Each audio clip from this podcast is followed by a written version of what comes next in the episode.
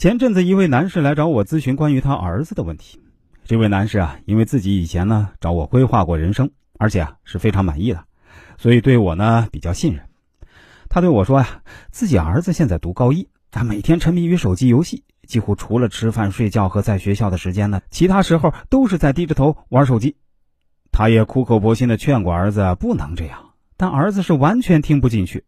他看过新闻报道里说，有些家长因为强制收缴孩子的手机，导致孩子跳楼自杀，所以他也不敢去管得特别严。再加上他儿子确实非常聪明，那虽然大部分时间呢都在玩手机游戏，那学习成绩居然还可以在省级重点高中名列前茅，而且据说孩子游戏玩的不错呢，经常可以在全国范围内取得很好的排名。他本人啊也不太懂这个行业，但总觉得玩游戏不是个正经事儿。但问题是，现在孩子天天嚷嚷着说想要做个职业电竞选手，还威胁说不打算读完高中了，将来就走职业电竞的道路，这可怎么办？我听完后对这位男士说啊，虽然我也不怎么玩游戏，但我真的并不反对现在的孩子们适当花点时间啊去玩游戏，因为这已经成为一种趋势了。如果您家里孩子确实有这方面的天赋呢，还真可以让考虑走职业化比赛的这种发展道路啊。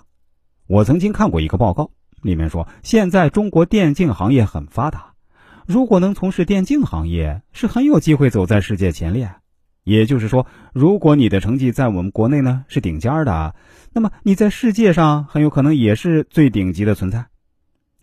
那这位男士回答说：“我也听人说过，说我儿子脑子非常灵活，他打比赛的时候呢思路非常清晰，还是个难得的电竞苗子。”但我还是不甘心让他去走这条道路。说有时候呢，我还是希望他将来考个好大学。他现在基本上没有花时间在学习上，就可以维持一个比较高的水平。那如果能把心收回来，那将来考个名牌大学，那不是妥妥的？我对这位男士说：“您先听完啊，其实还有一个很重要的一点，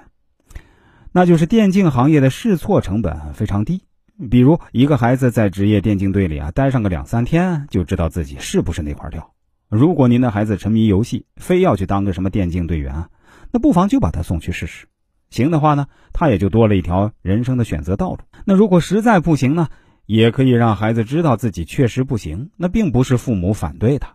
而是那些专业人士认为你不是吃这碗饭的，那你就得死了这条心，给我安安心心回来学习。所以啊，我建议你。让孩子去试试。